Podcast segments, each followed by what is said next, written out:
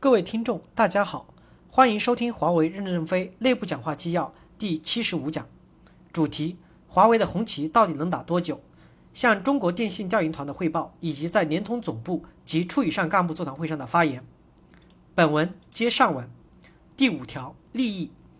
华为主张在顾客与员工与合作之间结成利益共同体，努力探索按劳按生产要素分配的内部动力机制。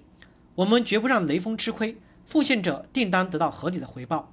一，将矛盾的对立关系转化为合作的协调关系，使各种矛盾关系结成利益共同体，变矛盾为动力。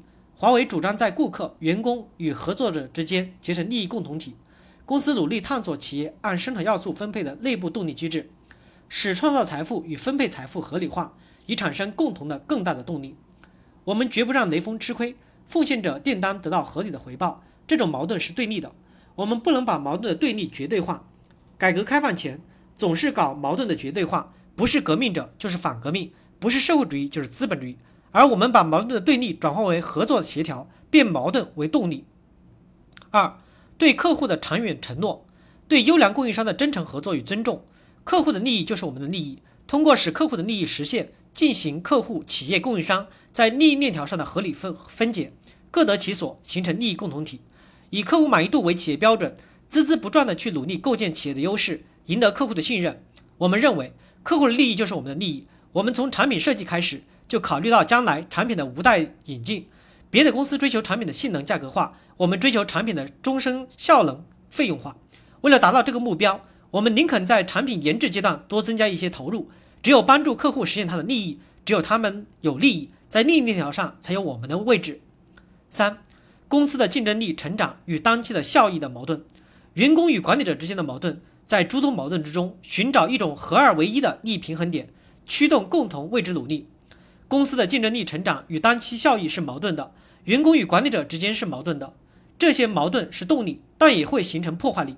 因此，所有的矛盾都要找到一个平衡点，驱动共同之为之努力。管理者与员工之间的矛盾的实质是什么呢？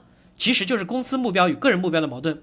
公司考虑的是企业的长远利益，是不断提升的企业的长期竞争力。员工主要考虑的是短期利益，因为他们不知道将来还会不会在华为工作。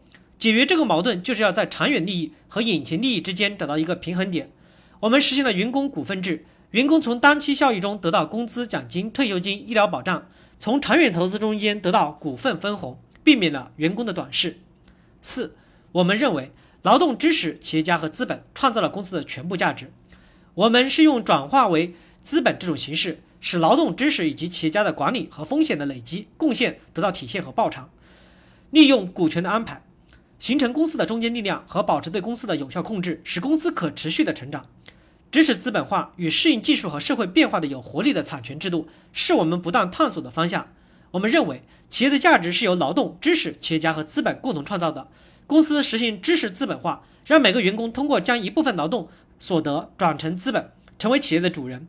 我们强调员工的敬业精神，选拔和培养全心全意、高度投入工作的员工，实现正向激励推动，不忌讳公司处于的不利因素，公开公司当前存在的问题，使员工习惯受到压力。激发员工拼命努力的热情。